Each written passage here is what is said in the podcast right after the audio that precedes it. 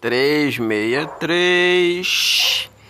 Gambit ganha novos poderes em HQ da equipe. Afinal de contas, qual é o poder do Gambit, né? Para falar, vamos falar a verdade. É, conhecido por ser capaz de absorver energia cinética e transformá-la em outro tipo de energia, usando isso para carregar objetos e fazê-los explodir.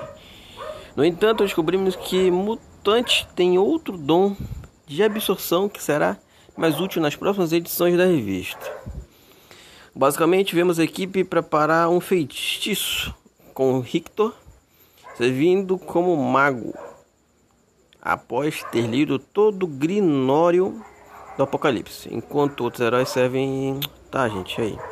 Quando Gambit pergunta se precisa explodir, Rictor nos mostra que ele tem outro plano para o Cajun, fazendo com que ele consiga absorver o tipo de energia mutante, de modo que possa canalizá-la para o feitiço. Por outro lado, o próprio Rictor se refere a essa energia absorvida como Gambit, absorvida por Gambit, não como energia mutante, mas sim como uma energia mágica, que sugere que seu novo dom tem, uma fun... tem um fundo sobrenatural, o que não é difícil de acreditar uma vez que a revista está lidando o tempo todo com as entidades ocultas no uso do Gene X para praticar magia.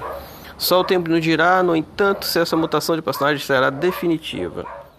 Vocês gostam, gente, de X-Men? Gostam do Gambit?